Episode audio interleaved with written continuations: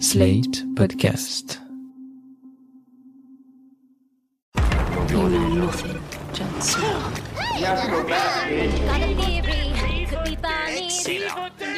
say thank you. That's what the money is for. C'est bon, Loulou? Oh, man. The danger. I am the one who knocks. I think that I may be the voice of my generation. Suit up. Bonjour les Pickies et bienvenue dans Pic TV, le podcast qui décortique les tendances et l'actualité des séries. Je m'appelle Anaïs Bordage et je suis en studio avec l'ensorcelante Marie Telling. Salut Marie. Salut Anaïs. Cette semaine, on parle d'une série qui a bercé notre enfance et notre préadolescence. Une série avec trois sœurs qui sont sorcières et dont le prénom commence par la lettre P. Je veux bien évidemment parler de Charmed. Il faut peut-être dire le vrai nom pour. euh, ou Charmed pour les gens qui connaissaient déjà le prétérite euh, à l'époque, ce qui n'était pas mon cas. Elle était diffusée donc sur M6 le samedi soir, pendant la trilogie du samedi plus précisément, mais on peut désormais la binger sur Amazon Prime Video. Alors on a décidé de revoir le premier épisode de la série et de découvrir le dernier parce que bah on l'avait jamais vu en fait. Bah ouais. Quelle a été l'influence de la série dans la pop culture et est-ce que ça vaut vraiment le coup de la revoir aujourd'hui On y répond dans cet épisode. Mais avant ça, le pic de la semaine. Marie, c'est quoi ton pic? À mon pic, c'est une petite série dont personne ne parle en ce moment. personne n'en a parlé. Non, je plaisante, tout le monde en parle et d'ailleurs on arrive un peu tard, je pense, pour en parler, mais c'est pas grave. C'est la série En thérapie qui est diffusée sur Arte, qui est une adaptation de la série américaine In Treatment avec Gabrielle Byrne, qui elle-même était une adaptation de la série Betty Pool, une série israélienne. Le principe, euh, je pense que tout le monde le sait maintenant, mais c'est euh, en fait des séances de thérapie avec euh, un psy qui est joué ici par euh, Frédéric Pierrot, qui est vraiment incroyable. Et je dois dire qu'au début, j'étais un peu dubitative parce que j'ai déjà vu Betty Pool et j'avais vu une grande partie de la première saison de In Treatment. Et comme c'est un peu calqué sur euh, le même scénario, je me demandais ce que la série française pouvait m'apporter. Et en fait, j'ai trouvé ça vraiment génial. J'ai vu tous les 35 épisodes, je viens de finir. J'étais très émue à la fin. Le jeu des acteurs est absolument exceptionnel. Du début à la fin, c'est très très bien écrit. Ça fait juste du bien, en fait, de voir une très bonne série française, même si c'est pas hyper original parce que c'est calqué sur une autre série. Il y a quand même un angle français parce que ça se passe juste après les attentats de novembre 2015 et on parle beaucoup de deuil, de trauma dedans. Et c'est vrai que j'ai vraiment été très très émue par la série et surtout par euh, Frédéric Pierrot qui est exceptionnel dans Mm. le rôle principal. Un grand acteur. Un grand grand acteur. J'avais trop envie que ce soit mon psy. Mais ouais, moi c'est vraiment, enfin c'est. Il un- est trop une bonne c'est un tête en fait. depuis longtemps dans mon panthéon. bon, d'accord. Toi aussi, tu feras un transfert comme Ouais, voilà, Mélanie Thierry. ça. Mélanie Thierry qui est excellente aussi dedans. Et Pio Marmagne, super. Voilà. Tout à fait. Et toi, Anaïs, c'est quoi ton pic? Alors moi, mon pic, c'est un pic d'admiration pour l'actrice Rose Wilson. En fait, euh, j'avais pris un peu de retard sur la saison 2 de À la croisée des mondes, euh, qui est donc euh, la série de fantasy diffusée sur OCS. Et j'ai rattrapé ça récemment. Et alors déjà, la saison 2 est vraiment mieux que la première. Il y a encore des défauts, mais il y a vachement plus d'humour. Les scènes d'action sont vraiment très prenantes. Et surtout, le casting est de plus en plus excellent, je trouve. Surtout, donc, Rose Wilson, qui est surtout connue pour avoir joué Allison dans The Affair. Et dans À la croisée des mondes, elle joue Mrs. Coulter, qui est une méchante vraiment iconique de la pop culture. Si vous avez déjà lu les livres de Philip Pullman, elle est vraiment terrifiante dedans. Et mon Dieu, mais dans cette série, qu'est-ce qu'elle est bonne. Enfin, je suis mais en admiration totale devant elle. C'est un des rares exemples d'une performance à l'écran qui approfondit, je trouve, ma perception du personnage d'origine euh, dans les livres. Elle est vénéneuse, elle est menaçante, et puis en un quart de seconde, elle devient vulnérable et touchante. Enfin, elle sait tout faire. Et tout le casting est très bon, mais elle, euh, je trouve qu'elle est vraiment dans une catégorie à part. À chaque fois qu'elle arrive dans une scène, ça devient le Rose Wilson Show, et tu vois plus aucune autre personne euh, dans la scène. Donc voilà, je continue d'avoir des réserves sur la série, mais rien que pour la performance de Rose Wilson, je me suis régalée à chaque épisode. Donc euh, si vous avez envie de voir une très très bonne actrice euh, au top de son art, euh, je recommande. Et l'épisode dernier, tu parlais de Yellowstone dans ton pic.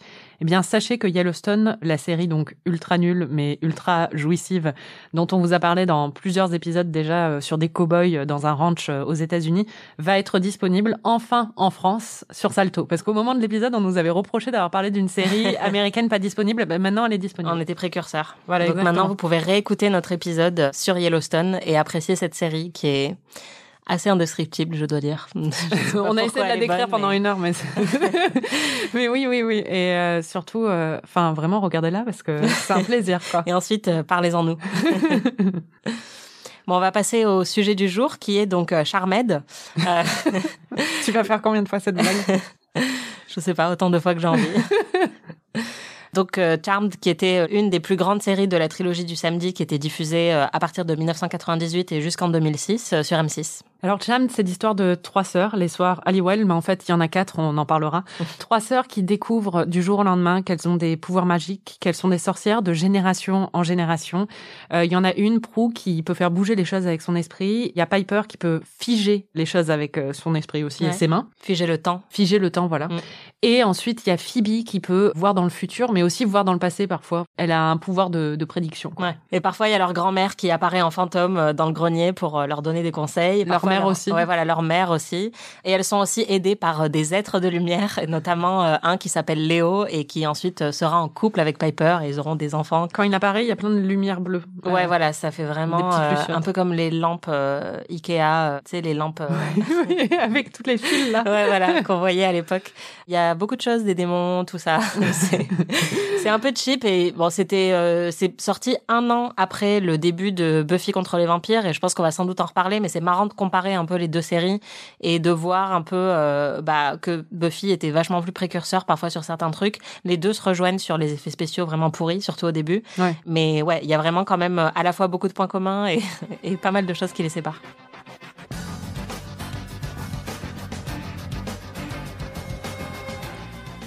On entend le générique euh, original de Charmed, qui était une euh, reprise en fait de How Soon Is Now de, des Smiths.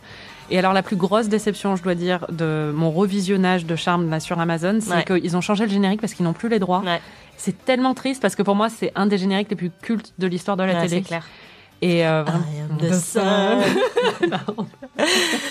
Ouais, non, franchement, moi aussi, j'étais vraiment dégoûtée quand Ouais. j'ai. Mais c'est le cas pour beaucoup de séries de cette époque-là. En fait, quand tu vas les regarder sur les plateformes de streaming, euh, il n'y a pas le bon générique parce que juste euh, les droits s'arrêtent au bout d'un moment et ils sont obligés de mettre une espèce de substitut un peu naze où là, c'est bah, une chanson un peu de heavy metal, un peu naze. euh. j'ai lu en fait parce que du coup après j'ai fait des recherches sur le générique Mhm. et j'ai lu qu'ils avaient plus eu les droits à partir de la saison 5, un truc comme ça. Donc Ouais. il y a quand même deux saisons à la fin. Ouais. Alors que c'était diffusé qu'il n'y avait plus le même générique, c'est tellement la loose. Ouais, c'est clair. Mais je le regardais déjà plus à l'époque, donc euh, pas rendu compte. Ouais, bah du coup, c'est ça que je voulais te demander. C'est quoi ton rapport à la série?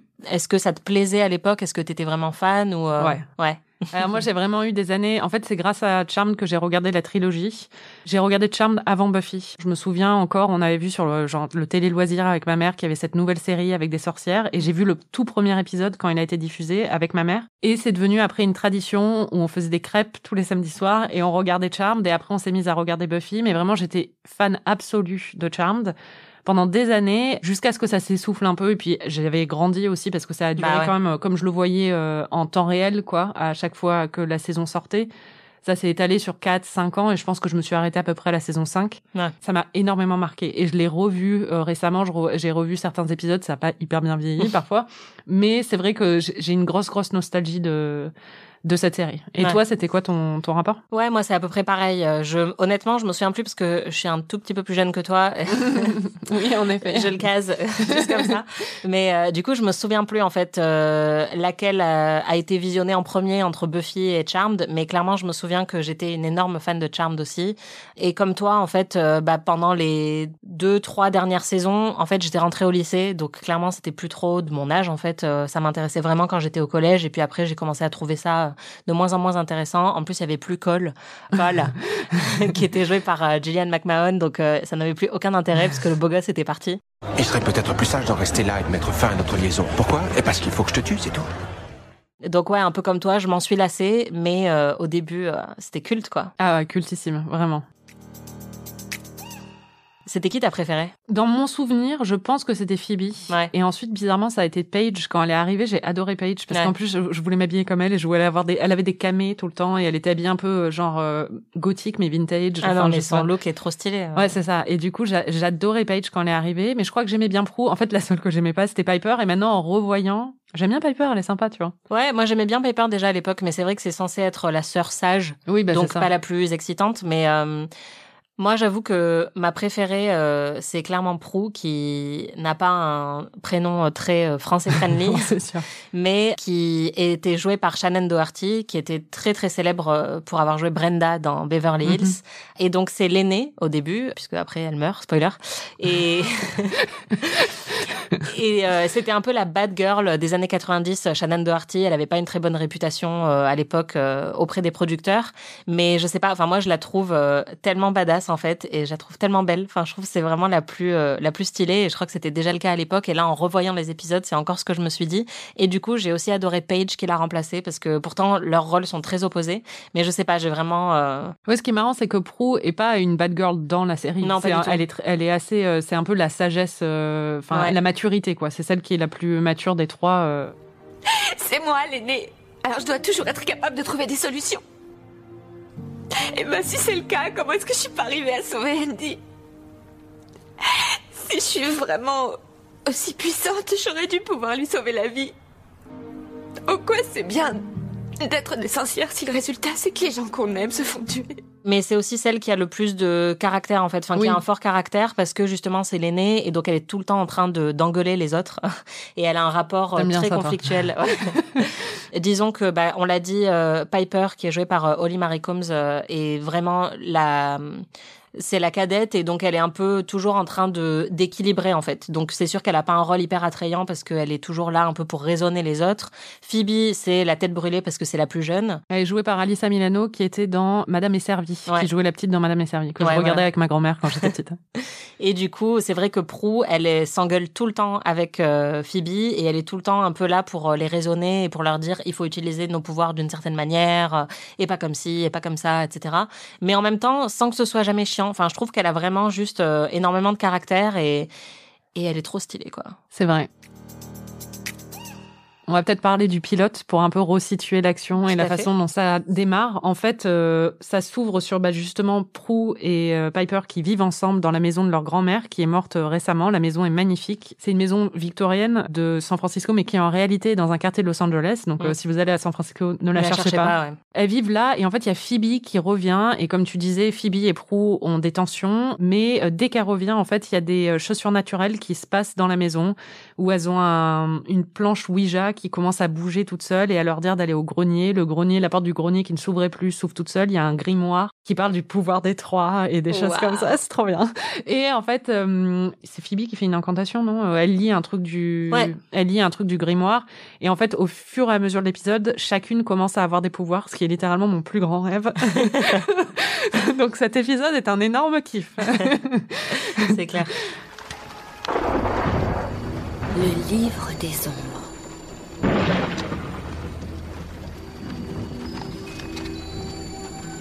Oyez maintenant les paroles des sorcières. Les secrets sont cachés dans la nuit. Les dieux anciens sont invoqués ici afin que soit révélé l'art de la magie. En cette nuit et en cette heure, j'invoque le pouvoir supérieur. Transmettez vos pouvoirs aux sœurs qui sont trois. Nous voulons le pouvoir. Donnez-nous le pouvoir. Ouais, en fait, ce qui est génial dans ce pilote et qui est encore jouissif euh, aujourd'hui, c'est effectivement le fait de les voir acquérir leur pouvoir et surtout la manière dont elles s'en servent au début, c'est-à-dire que quand on commence, elles sont toutes un peu en position d'infériorité par rapport à un homme ou elles sont un peu sous-estimées par un homme et en fait leurs pouvoirs vont leur permettre de reprendre le dessus. Donc par exemple, euh, Prue, elle travaille dans une galerie d'art et son ex a été promu à sa place alors que c'est elle qui s'est tapé tout le boulot depuis des mois sur euh, la prochaine exposition et en fait, elle est tellement énervée que le l'encre du stylo de son ex euh, se met à couler dans sa poche et du coup son costume se retrouve taché, donc il est un peu vénère. Bon voilà, c'est un tout petit truc, mais c'est un peu sa revanche. Il y a Piper qui est euh, chef et qui passe un entretien d'embauche dans un restaurant et en fait le, chef qui lui fait passer l'entretien arrive en lui disant euh, bon vous allez pas encore me faire une recette de bonne femme et là en fait elle arrive à figer le temps et à rajouter l'ingrédient magique qui va faire que sa recette sera délicieuse et Phoebe pour le coup ça n'a rien à voir avec une revanche envers les hommes elle a, elle a une vision d'un accident de voiture qui va se produire ah oui elle sauve de voilà, et elle sauve deux mecs qui allaient se prendre une voiture de pleine face, en fait. Mais du coup, il y a tout de suite cet élément très féministe, et notamment avec le petit ami de Piper, qui, en fait, euh, s'avère être... euh, un démon voilà, parce que en parallèle de toute cette histoire, il y a aussi une enquête policière en fait qui se déroule dans le pilote où il y a plusieurs femmes qui ont été retrouvées mortes à San Francisco qui en fait étaient des sorcières et il y a un policier qui enquête et qui lui se doute Andy. que voilà, qui est un très joli Très mignon, policier, ouais. très très joli. Et donc en fait, euh, il se trouve que ce démon qui est aussi le petit ami de Piper et qui est un journaliste, je sais pas ce qu'ils essayaient de faire passer comme message à la presse. Ah, mais ils aiment pas la presse parce qu'il y a d'autres moments où on voit euh, la presse qui est Ouais, vraiment. euh, ouais, ouais. bref. Et donc en fait, ce démon bah, tue les sorcières et le pilote euh, va un peu culminer au moment où le petit ami de Piper essaye de la tuer. Donc en fait, bah, on a un féminicide euh, sur le point de se produire dans le pilote. Jérémy, s'il te plaît, j'ai très peur. Je ne plaisante pas du tout. Moi non plus. C'est toi, oui, c'est toi qui as tué toutes ces femmes Pas des femmes, des sorcières. Pourquoi? Afin de leur voler leur pouvoir. Et maintenant, je veux les tiens. Et encore une fois, c'est grâce à ses pouvoirs et ensuite grâce au pouvoir des trois que les sœurs vont pouvoir euh, Vaincre euh, le. voilà, Gros bug. vont pouvoir vaincre le démon. Tu veux parler du pouvoir des trois? J'ai senti, te- je t'ai senti frétiller sur euh, sur ta chaise. Que dire du pouvoir des trois? C'est un pouvoir déjà qui est matrilinéaire, donc c'est ça qui est hyper intéressant et que moi j'adore dans cette. euh, Enfin, on a beaucoup parlé de la sorcellerie ces dernières années avec euh, le livre de Mona Chollet et tout ça, et du pouvoir justement des sorcières et de l'espèce de portée mythologique qu'elles ont et du fait que ce sont un peu des figures féministes. Moi, je sais que quand j'étais petite, j'avais un livre que j'adorais, c'était Amandine Malabule, la sorcière à des ennuis. Et après, Ouais. et après, il y a eu Charmed et vraiment l'idée de ces femmes qui avaient ces pouvoirs, mais c'était ultra kiffant, quoi. Ouais. Ce qui est génial dans Charmed, c'est qu'en fait, ça leur est passé par leur grand-mère et leur mère, et c'est vraiment un pouvoir qui ne se passe que de mère en fille. Bon, après, euh, quand Piper a des enfants, des fils, euh, ils héritent d'une partie des pouvoirs parce Ouais. que leur père est un être de lumière. Mais, Mais ça, c'est euh, dans les saisons futures dont on parlera. voilà, exactement. Mais en fait, il y a vraiment un truc de, c'est un pouvoir exclusivement féminin. Ouais. Et qui est utilisé en règle générale, euh, tous les, la plupart des ennemis sont des ennemis euh, qui sont des hommes dans les premières saisons de, de Charmed. Et du coup, il y a un truc vraiment très très satisfaisant là-dedans. Ouais, et en plus, euh, bah là, il y a une sororité littérale puisque c'est trois sœurs, et en fait, c'est quand elles sont à trois et qu'elles peuvent utiliser ce pouvoir des trois qu'elles sont vraiment invincibles. Alors que quand elles sont chacune toutes seules, elles sont un peu moins puissantes. Donc il y a vraiment cette idée que la sororité leur permet de vaincre le patriarcat, quoi. Le pouvoir des trois nous libérera. Le pouvoir des trois nous libérera. Le pouvoir des trois nous libérera. Le pouvoir des trois nous libérera. Le pouvoir des trois libérera. Des trois nous libérera. C'est assez euh, étonnant de revoir le pilote aujourd'hui et de voir qu'il y a quand même euh, une, euh, Oui, une fibre fé- euh, ouais, féministe. féministe très forte. Et d'ailleurs, il y a eu un reboot en fait de Charmed version bah, 2018 ou 2019, ah, donc avec un casting ultra divers, on dirait un bingo euh, de la diversité. Mais surtout, moi, ce qui m'a dérangé en fait dans ce reboot, j'étais pas complètement contre à la base, c'est que dedans, en fait, on perd tout l'aspect pour moi intrinsèquement féministe de Charmed. C'est-à-dire que dans le premier épisode, elles ne découvrent pas leur pouvoir par elles-mêmes ou grâce à l'in- l'intervention de leur grand-mère et tout ça. Elles découvrent parce qu'un homme vient leur expliquer qu'en fait, elles sont sorcières. Et il vient Ouais. leur apprendre la vie, il leur mansplain le fait qu'elles sont sorcières. Et il se trouve que c'est peut-être une influence maléfique lui-même et tout ça. C'est un truc où tu sens qu'ils se sont inspirés des gardiens dans, dans Buffy. Ouais. Mais ça fonctionne pas du tout et ça enlève complètement l'aspect hyper euh, ben, puissant, justement, de ce pouvoir qui est exclusivement féminin et qui se limite à ces femmes, quoi, et qui Ouais. n'est compris que par elles. Bah ouais. Il faut préciser que la série originale, donc le Charmed des années 90, a été créée par une femme qui s'appelle Constance M. Burge. En fait, elle a été embauchée par euh, The WB pour écrire le pilote et donc elle a créé la série.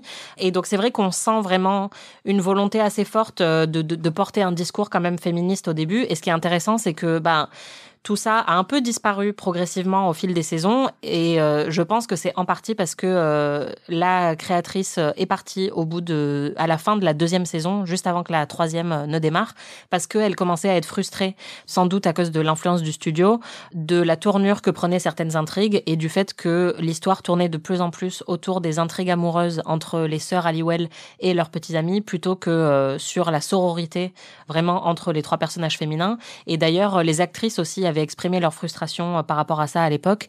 C'est aussi ça qui a créé de plus en plus de tensions entre Shannon Doherty et Alyssa Milano. euh, on va en reparler. Mais clairement, on sent que plus la série progresse, plus cet aspect féministe très fort qu'on trouve dans le pilote Elle disparaît complètement. Ouais, c'est ça. Ça reste en fait, euh, comme c'est des case of the week, enfin c'est des démons de la semaine euh, pendant quasiment toute la série. Ça reste, comme tu le dis, quasiment toujours des démons masculins.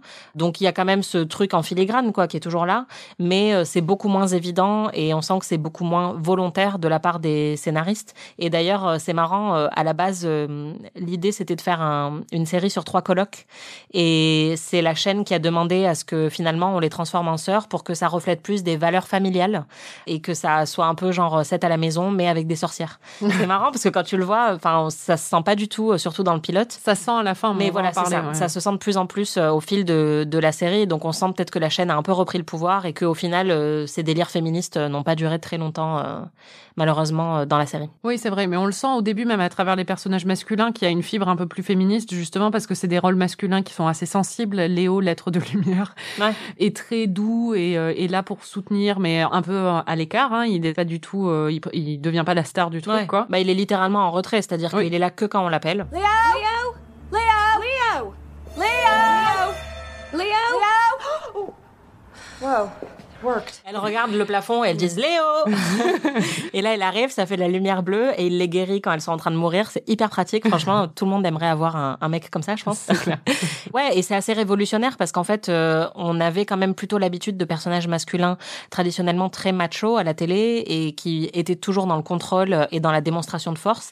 Et là, on a un personnage masculin qui est hyper doux. Oui, oui, tout à fait. Et puis, comme tu disais, par rapport à- au livre de Mona Chollet, c'est vrai qu'il y a cette idée que les sorcières, c'est par définition des femmes qui sont trop indisciplinées pour les hommes, qui sont trop rebelles pour les hommes, qui font vraiment leurs propres règles et qui sont indépendantes, qui n'ont pas besoin justement d'hommes, même s'il y a eu des séries avec des sorcières qui sont aussi euh, bah, des femmes au foyer. Comme ma sorcière bien aimée. Voilà. C'est vrai que Charmed euh, est arrivé un peu à contre-courant de ça parce que c'était considéré comme la première série de prime time qui parlait d'un sabbat de sorcière où il y avait eu ma sorcière bien aimée et il y avait aussi eu euh, Sabrina l'apprentie sorcière. Mais c'était des sitcoms, donc avec des codes encore très féminins et ménagers euh, traditionnels comme il y avait à l'époque. Et Charmed a un peu bousculé tout ça. Donc son impact sur la pop culture est quand même assez important, je pense. Est-ce que tu penses que c'est un bon pilote? Oui, moi je pense que c'est un très bon pilote. En le revoyant, là, ça m'a même surprise. Et je pense, en fait, euh, parce que j'avais gardé un souvenir d'une série qui avait mal vieilli. Et je pense après, j'ai continué à regarder quelques autres épisodes et ça vieillit très mal très vite. Ouais. Mais c'est vrai que le pilote est excellent. Ouais. Euh, pour moi, déjà, l'aspect découverte des pouvoirs est super, on l'a dit. C'est bien rythmé. Les interactions entre les sœurs fonctionnent très très bien. L'enquête en parallèle fonctionne bien aussi. Ouais. Euh, ça établit vachement bien les enjeux. Après, bon, dès qu'il y a des effets spéciaux qui arrivent, c'est complètement la cata, mais c'est drôle parce que ça fait partie du charme de- des séries de cette époque, comme quand on voit la première saison de Buffy, où on a l'impression que tous les vampires sont en carton-pâte. Ouais, voilà, mais c'est un peu kitsch, ça, ça rajoute un peu de charme kitsch euh, Ouais, à, l'affaire, quoi. Ouais, ouais, Ouais. c'est ça. Et le ton, je trouve, est très maîtrisé aussi, c'est-à-dire qu'il y a un peu d'humour. Ouais. En même temps, c'est beaucoup moins un humour euh, bah, acéré, méta qu'on va voir dans Buffy, par exemple. Mais on sent que c'est un ton un peu léger. En même temps, il y a le côté très émouvant de la transmission. Je trouve que c'est très, très, très réussi euh, comme pilote. Et après, il faut dire que ça se corse euh, progressivement. On l'a dit déjà, il y a eu des tensions entre euh, Alyssa Milano et Shannon Doherty qui se sont soldées par le départ de Shannon Doherty. Alors à l'époque, ça a vraiment été décrit comme euh, Shannon Doherty se fait encore virer après Beverly Hills et c'est vraiment un peu euh, le monstre de la télé dont personne ne veut. En fait, c'est un peu plus complexe que ça, c'est-à-dire qu'il y avait des tensions de plus en plus grandissantes entre les actrices et Shannon Doherty, qui était aussi productrice et réalisatrice dans la série, a décidé de partir pour que ça arrête de s'envenimer justement. Oui, elle était un peu frustrée, elle aussi, par euh, le développement euh, de son personnage et de certaines intrigues. C'est vrai que du coup, ça a créé. Enfin, moi, je me souviens, c'était un cataclysme. Ouais, quoi. Le fait un que choc. le fait que Prue parte, Ouais. j'étais là, la série ne pourra jamais s'en relever. et au final, on en a parlé précédemment. Il y a une nouvelle sœur qui arrive, c'est Paige. Mm. On a revu les épisodes où Paige arrive justement et les épisodes de la mort de Prue. Je trouve que l'épisode de la mort de Prue est vraiment pas très bien fait parce que c'est pas du tout émouvant alors qu'on est en train de perdre euh, l'une des sœurs euh, principales, quoi. Bah, en fait, ce que je trouve assez cruel pour Shannon Doherty, c'est que on le sent quand on regarde l'épisode, ça a été décidé après, en fait. Oui, on C'est-à-dire voit pas que- si elle est morte ou pas. Ouais, voilà, on la voit pas mourir, alors que c'est une des règles un peu cardinales de la télé, c'est que tant qu'on ne voit pas un personnage mort à l'écran, ça veut dire qu'il peut revenir euh, un jour pour être ressuscité. Et parfois même quand on le voit mort à l'écran, euh, comme Jon Snow, euh, voilà quoi. Mais là, effectivement, ce qui est horrible en plus, c'est que cet épisode, le dernier de la saison 3, dans lequel Prue meurt, est réalisé par Shannon Doherty. Et en fait, à la fin, elle et Piper sont laissées pour mourantes, mais on ne sait pas exactement ce qui va leur arriver. Ça se termine sur un cliffhanger. Le premier épisode de la saison 4 commence. On apprend qu'elle est morte. Oui. Et on va à son enterrement. et du coup, et Piper, elle, elle a été sauvée, mais tout ça s'est passé hors champ, donc euh, on n'a jamais vu en fait euh, vraiment la mort de Prue. C'est hyper cruel. Et d'ailleurs, apparemment, même euh, Holly Marie Combs qui joue Piper et qui était très amie avec Shannon Doherty, l'a hyper mal vécu en disant c'est hyper cruel. Elle l'a appris par téléphone en fait pendant qu'elle était sur un autre tournage que euh, elle reviendrait pas et que bah son personnage avait été tué alors qu'elle avait réalisé l'épisode dans lequel son personnage a été tué a posteriori. Enfin, c'est quand même assez bâtard quoi. Donc euh, le personnage de Paige qui arrive, qui est joué par euh, Rose McGowan, et je trouve que son introduction marche plutôt pas mal. Surtout comparé justement à un peu le fiasco de la mort de Prue.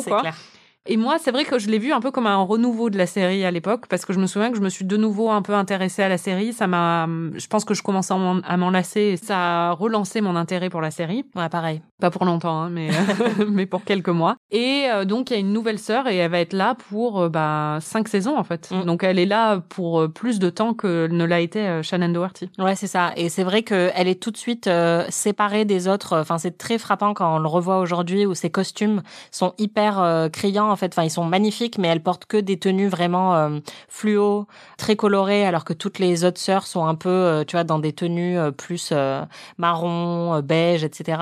Elle fait vraiment un peu figure à part quand elle arrive, mais elle est fascinante. Enfin, moi, en plus, j'aime beaucoup Rose McGowan et je trouve qu'elle, enfin, elle est hyper télégénique, quoi. Donc, euh, Oui, quand oui. elle arrive, euh, enfin, c'est Blanche Neige la meuf, donc euh, t'es un peu fasciné. euh, Non, mais même personnage. physiquement, elle est, elle est différente parce qu'on on Ouais. veut, c'est leur demi-sœur. Donc, euh, d'ailleurs, j'étais admirative du casting quand même parce que quand on voit les trois sœurs originales à, à côte à côte, ça fonctionne vachement parce que moi, en plus, c'est un de mes pet peeves de voir des familles qui ne se ressemblent pas du tout à la télé. Ça m'insupporte. Et là, ça fonctionne vraiment. Et Rose McGowan, tu te dis, oui, elle pourrait être leur sœur, mais pas vraiment leur sœur complètement, quoi. Donc, donc ça fonctionne bien aussi. Ouais, c'est vraiment la demi-sœur, quoi.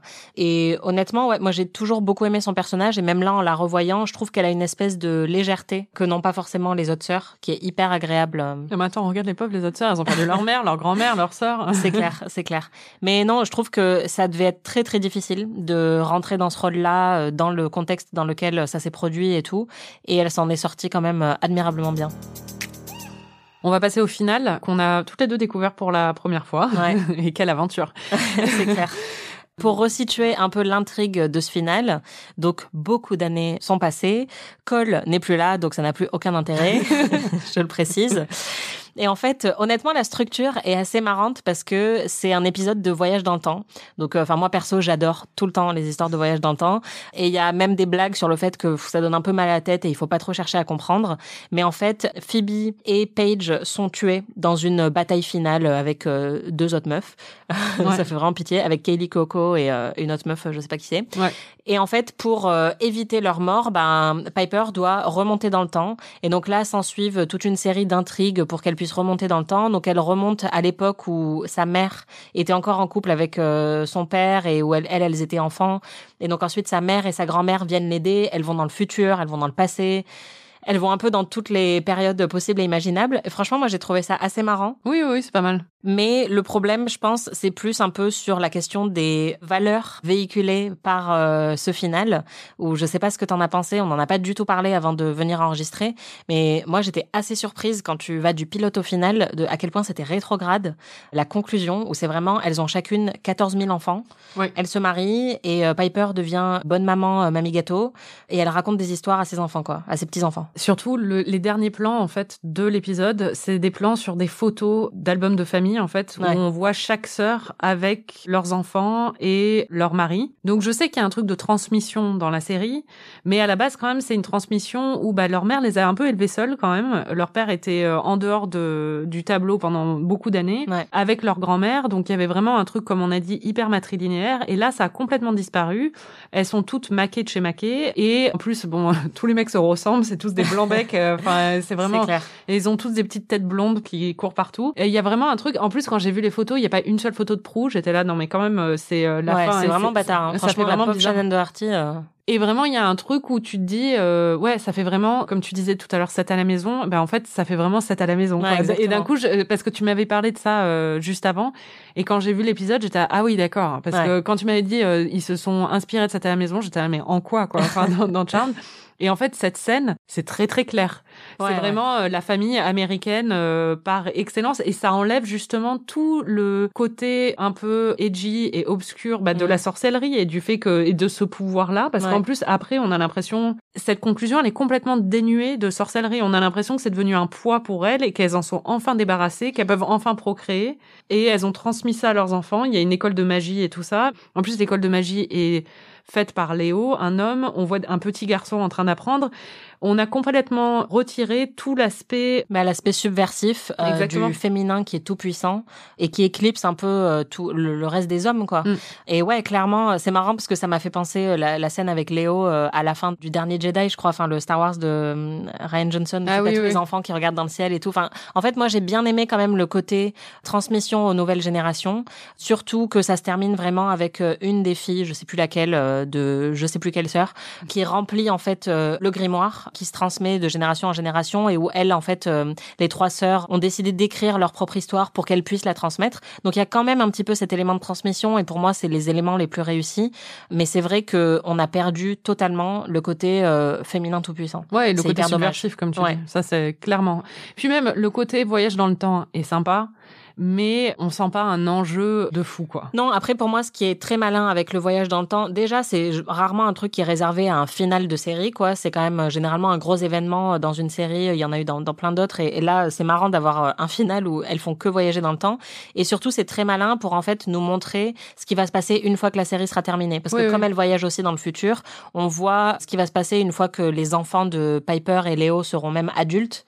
Et par exemple, euh, il y a tout un enjeu romantique entre Alyssa Milano et son Cupidon. Mais en fait, à un moment, comme elles sont dans le futur, euh, t'as les enfants de Piper qui disent Ah, oncle coupe. Et donc, on comprend que Alyssa Milano va se mettre en couple avec lui. Donc, ça, c'est des trucs qui sont plutôt malins, je trouve. C'est-à-dire que on sait qu'un final, bah, ça doit établir un peu euh, le fait qu'on va quitter ces personnages pour toujours, mais eux, ils vont continuer à vivre leur vie. Donc, ça, c'est pas mal fait. Mais c'est vrai que quand même, euh, ouais, on est sur des valeurs familiales assez euh, tradies, ce qu'on n'aurait vraiment pas pu imaginer en regardant le pilote, quoi. Clairement.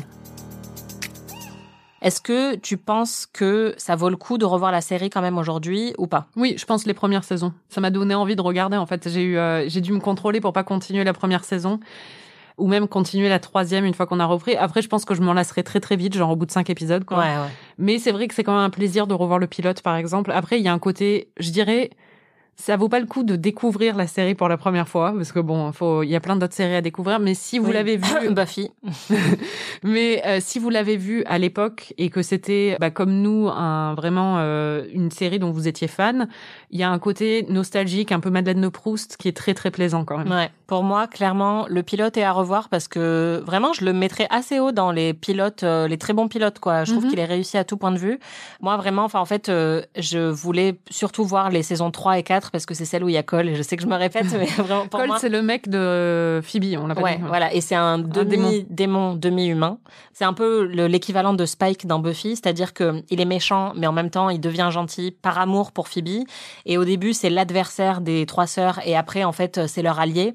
Et ensuite, il redevient méchant, et donc il meurt. Donc il y a vraiment une trajectoire très similaire à celle de Spike. Et donc ça, enfin, pour moi, ça fonctionne à tous les coups, quoi. Le bad boy qui devient euh, gentil. Juste, c'est un grand classique de la télévision, mais j'adore. Et pour moi, c'est, j'en garde encore euh, le souvenir aujourd'hui. euh, Souvenir ému. Ouais, bah parce que c'était le seul petit bout de tension sexuelle qu'il y avait dans la série. Parce Oui, bah qu'après, Piper et Léo, c'est hyper euh, cucu, quoi. Mm. Il y avait Andy et Pro aussi au Oui, début. c'est vrai, Et, voilà. euh, Andy par la fin de la saison 1, grande déception. mais- Ouais, voilà. Donc euh, vraiment, c'est vrai que le tout début est super. Et après, euh, moi, je dirais, ouais, je regarderai juste pour Cole. Et sinon, euh, non, merci, quoi. Très bien. voilà. C'était PIC TV. Merci, Marie. Merci Anaïs. Et merci à vous de nous avoir écoutés, chers Pickies. Oui, on a décidé de vous donner un nom, euh, deal with it. Vous pouvez retrouver tous nos épisodes sur slate.fr ou sur votre appli de podcast préféré. On se retrouve dans 15 jours avec un nouvel épisode. En attendant, si vous avez aimé ce podcast, n'hésitez pas à nous mettre 5 étoiles. Salut, salut PIC TV est un podcast produit par Slate.fr sous la direction de Christophe Caron et Benjamin Ours avec Aurélie Rodriguez. Retrouvez PIC TV tous les 15 jours sur Slate Audio ou sur votre appli de podcast préféré.